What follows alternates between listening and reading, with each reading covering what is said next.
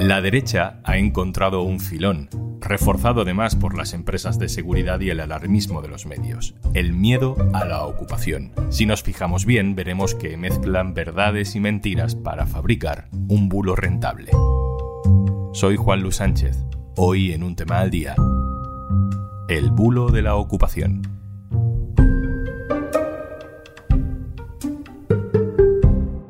Una cosa antes de empezar. Hola, soy Ignacio Escolar, director del diario.es. Quiero invitarte al festival gratuito que celebramos en la Plaza del Ayuntamiento de Valencia del 22 al 24 de septiembre, con monólogos, debates, conciertos. Vente a celebrar 10 años de periodismo independiente. Puedes ver los detalles en eldiario.es barra festival.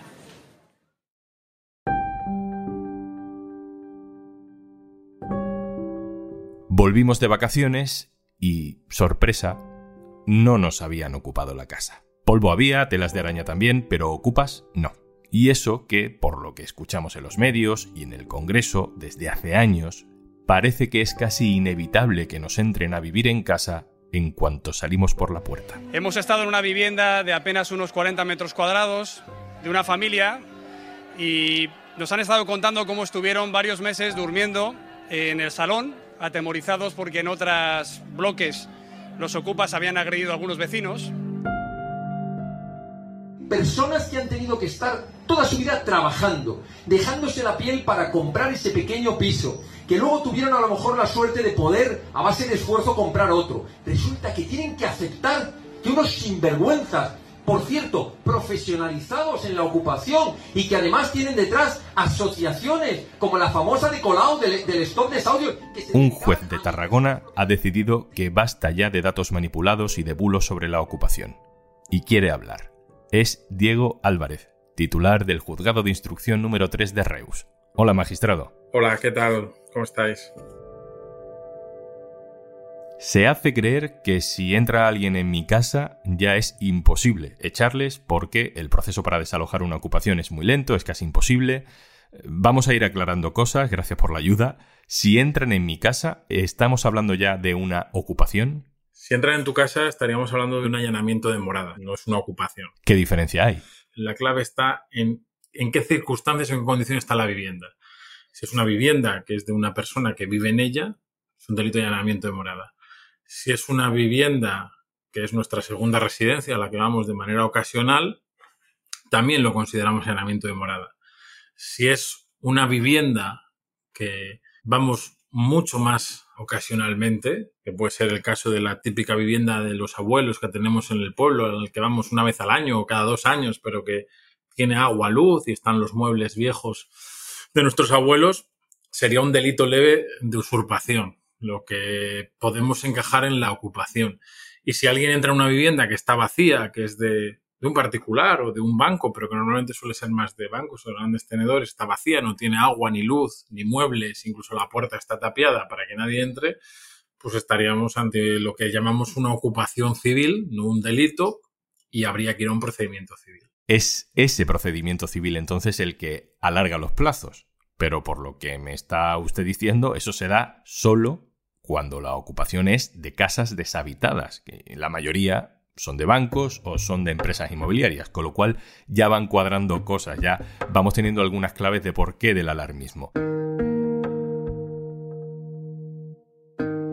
Si yo me voy de vacaciones, perdón por insistir, y alguien se mete en mi casa a intentar vivir en ella, digamos que podemos decir que nos han ocupado la casa, pero técnicamente no es una ocupación, sino un allanamiento de morada. Eso es lo que estoy entendiendo.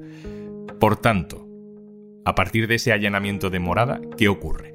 Cuando se produce un allanamiento estamos ante un delito que tiene una pena de prisión elevada, por lo tanto hay que llamar a la policía y la policía actúa cuando tiene claro que se trata de un delito de allanamiento, es decir, cuando nosotros propietarios, mm, inquilinos, en definitiva víctimas del delito de allanamiento, acreditamos suficientemente que es nuestra casa, eh, la policía tiene la obligación de detener a esas personas que están allanando nuestra vivienda y no es que se produzca un desalojo judicial, es que la policía, lo mismo que ocurre con un robo o con un hurto, si a mí me roban el coche y, la policía detiene a los ladrones de mi coche al día siguiente, pues la policía los detiene, los lleva al juzgado por un delito de robo con fuerza, por un delito de robo con violencia y el coche me lo devuelve. Pues eso es lo que pasa en el allanamiento. La policía detiene a los delincuentes y nosotros recuperamos nuestra vivienda de manera inmediata. ¿Quienes ocupan una casa adquieren automáticamente algún tipo de derecho sobre esa casa a la que entran a vivir? Si ocupas una casa de manera delictiva, no adquieres ningún derecho. Tú no puedes obtener derechos cuando el origen de esa ocupación es delictiva. Es decir, yo no puedo entrar en tu casa pasado el tiempo porque pague la comunidad el agua o la luz, tenga más derecho que tú a estar en esa vivienda. No, eso no existe. Sí que es cierto que el paso del tiempo, es decir, si yo me doy cuenta de que han ocupado mi propiedad a los tres meses, indica que mi relación con la propiedad es menos intensa que si me doy cuenta de que han ocupado mi propiedad a los dos meses. Si tardo seis, siete meses en darme cuenta, el uso que tengo de esa vivienda es de menor intensidad, me resultará más difícil justificar que se está perturbando mi uso y probablemente tenga que acudir igual a un procedimiento civil. Es decir, que el procedimiento legal va por caminos diferentes, ¿no? Si lo que ocupan es un sitio donde no vive nunca nadie, el desalojo es más lento. Si lo que ocupan es nuestra casa, hay un daño mucho más grave y entonces la acción judicial es casi inmediata. No sé si eh, magistrado, esto cuadra mucho con los anuncios que escuchamos cada día de las empresas de alarmas que, bueno, casi que nos da miedo ir al supermercado. No, es, es, absurdo. O sea, pensar que alguien va a quedarse en una casa a vivir en ella, aprovechando que estás de vacaciones o que has salido durante unos días o unas horas, es absurdo. Si analizamos desde un punto de vista de la lógica criminal, el delincuente cuando comete un delito lo hace porque cree que va a tener éxito. Pero si yo me meto en una casa en la que vive alguien a vivir y cometo un delito de allanamiento de morada, me estoy exponiendo a que me detengan. La policía va a llegar a esa casa y cuando compruebe que no es mi casa y que es de otra persona, me va a detener porque cometí un allanamiento de morada. Por lo tanto, va a ser muy fácil que me detengan. Estoy muy expuesto. La lógica criminal del delito de allanamiento de morada es absurda. El allanamiento de morada es un delito que apenas ocurre de manera autónoma y con la finalidad de vivir en un domicilio. Es un delito que lo encontramos en nuestro día a día siempre como finalidad para cometer otro delito. Entro en una casa que está abierta para hurtar el ordenador portátil que está encima de la mesa. O entro en una casa para golpear a alguien.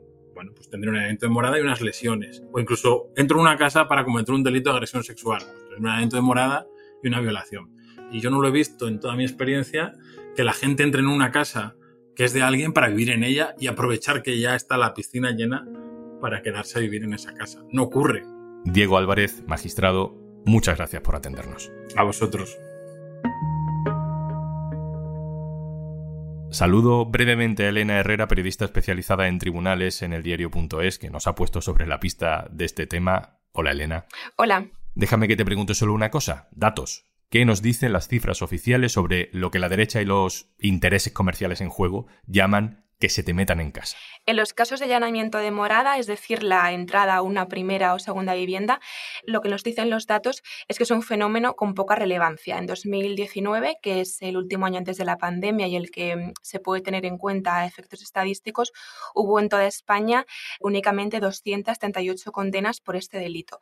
Además, hay que tener en cuenta que no todas esas condenas tienen por qué haber privado a alguien de la posesión de una vivienda, porque el allanamiento de morada es intromisión ilícita, digamos, en un hogar y se produce en ocasiones en conflictos de pareja, por ejemplo, de familia.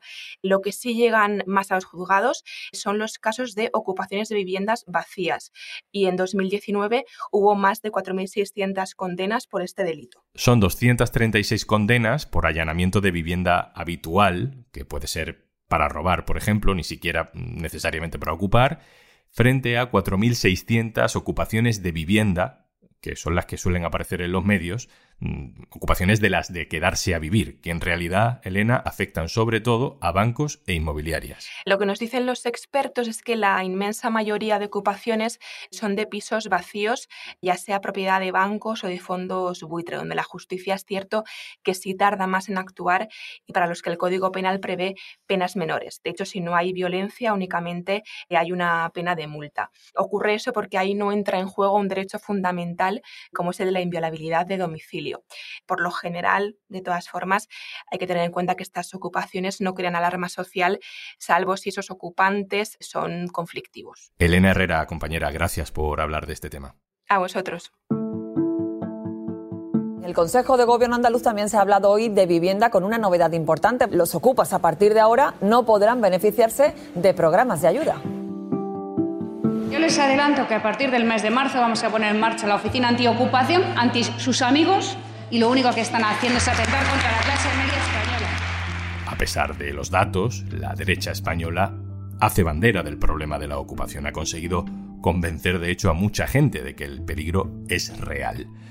Vamos con un último punto de vista. Aitor Ribeiro sigue a diario los discursos del PP. Hola Aitor. ¿Qué tal Juanlu? ¿Cómo estás? Pregunta rápida para terminar. ¿Por qué la derecha insiste tanto en este tema sabiendo, porque lo sabe, que exagera? Porque a través de esto se ponen en duda, por ejemplo, las políticas de integración de las personas migrantes, que suelen ser señaladas. Eh, se estigmatiza también a los colectivos más vulnerables, porque evidentemente quien ocupa una vivienda para vivir suelen estar en circunstancias de vulnerabilidad económica, social, etcétera, ¿no? Y se construyen mensajes en contra de las ayudas sociales. Eh, y por supuesto se ataca a las políticas de vivienda pública y asequible, que durante décadas han sido uno de los ejes de las sociedades europeas socialdemócratas eh, posteriores a la Segunda Guerra Mundial y que en España han brillado por su ausencia. Y digamos que el resultado final es que al final el Partido Popular, que no ha hecho bandera de esto históricamente, por decirlo de alguna manera, o no ha hecho falta que él lo hiciera porque ya lo representaba, ha escorado mucho su mensaje a la derecha en los últimos años porque esta estrategia se ha endurecido y mucho tras la irrupción de Vox en la política española. ¿no? El partido de extrema derecha tiene evidentes conexiones con grupos ultras con intereses económicos, como puede ser eh, Desocupa, o con elementos también muy ultras de las fuerzas y cuerpos de seguridad del, del Estado, que tienen especial interés en, que este tipo de delitos tengan mucha resonancia eh, mediática. La competición que se ha establecido ahora entre el PP y Vox, antes también Ciudadanos, por capitalizar esta corriente de opinión que está basada en el miedo, que está además fomentada por una muy agresiva campaña publicitaria y mediática, ha llevado al PP de, de Feijó a, superar en dureza incluso al de Pablo Casado. Y pongo un solo ejemplo. Pablo Casado eh, pedía en 2020 cambiar la ley para expulsar en menos de 48 horas a cualquier persona que ocupara cualquier inmueble en cualquier circunstancia, digo por, por resumirlo porque no tenía en cuenta ni primera ni segunda ni si era de un banco, ni si vivía gente o no, etcétera. Y el dirigente gallego, en una reciente proposición de ley que ha presentado este mismo mes de agosto, al calor de esta eh, nueva campaña mediática que, ha habido durante todo este verano, ha reducido a 24 horas el límite para poder expulsar a, a alguien ya digo, en cualquier momento, en cualquier circunstancia, tanto de la persona que ocupa como del propietario del inmueble. Aitor Ribeiro, gracias. Muchísimas gracias y un saludo. ¿Y antes de marcharnos? 1, 2, 3, 4, 5, 6, 7, así hasta 60. Disfruta de todos nuestros podcasts y audiolibros en podimo.es barra al día. 60 días gratis para que disfrutes de todos nuestros podcasts y audiolibros si te registras en www.podimo.es barra al día. 60 días gratis. Regístrate en podimo.es barra al día.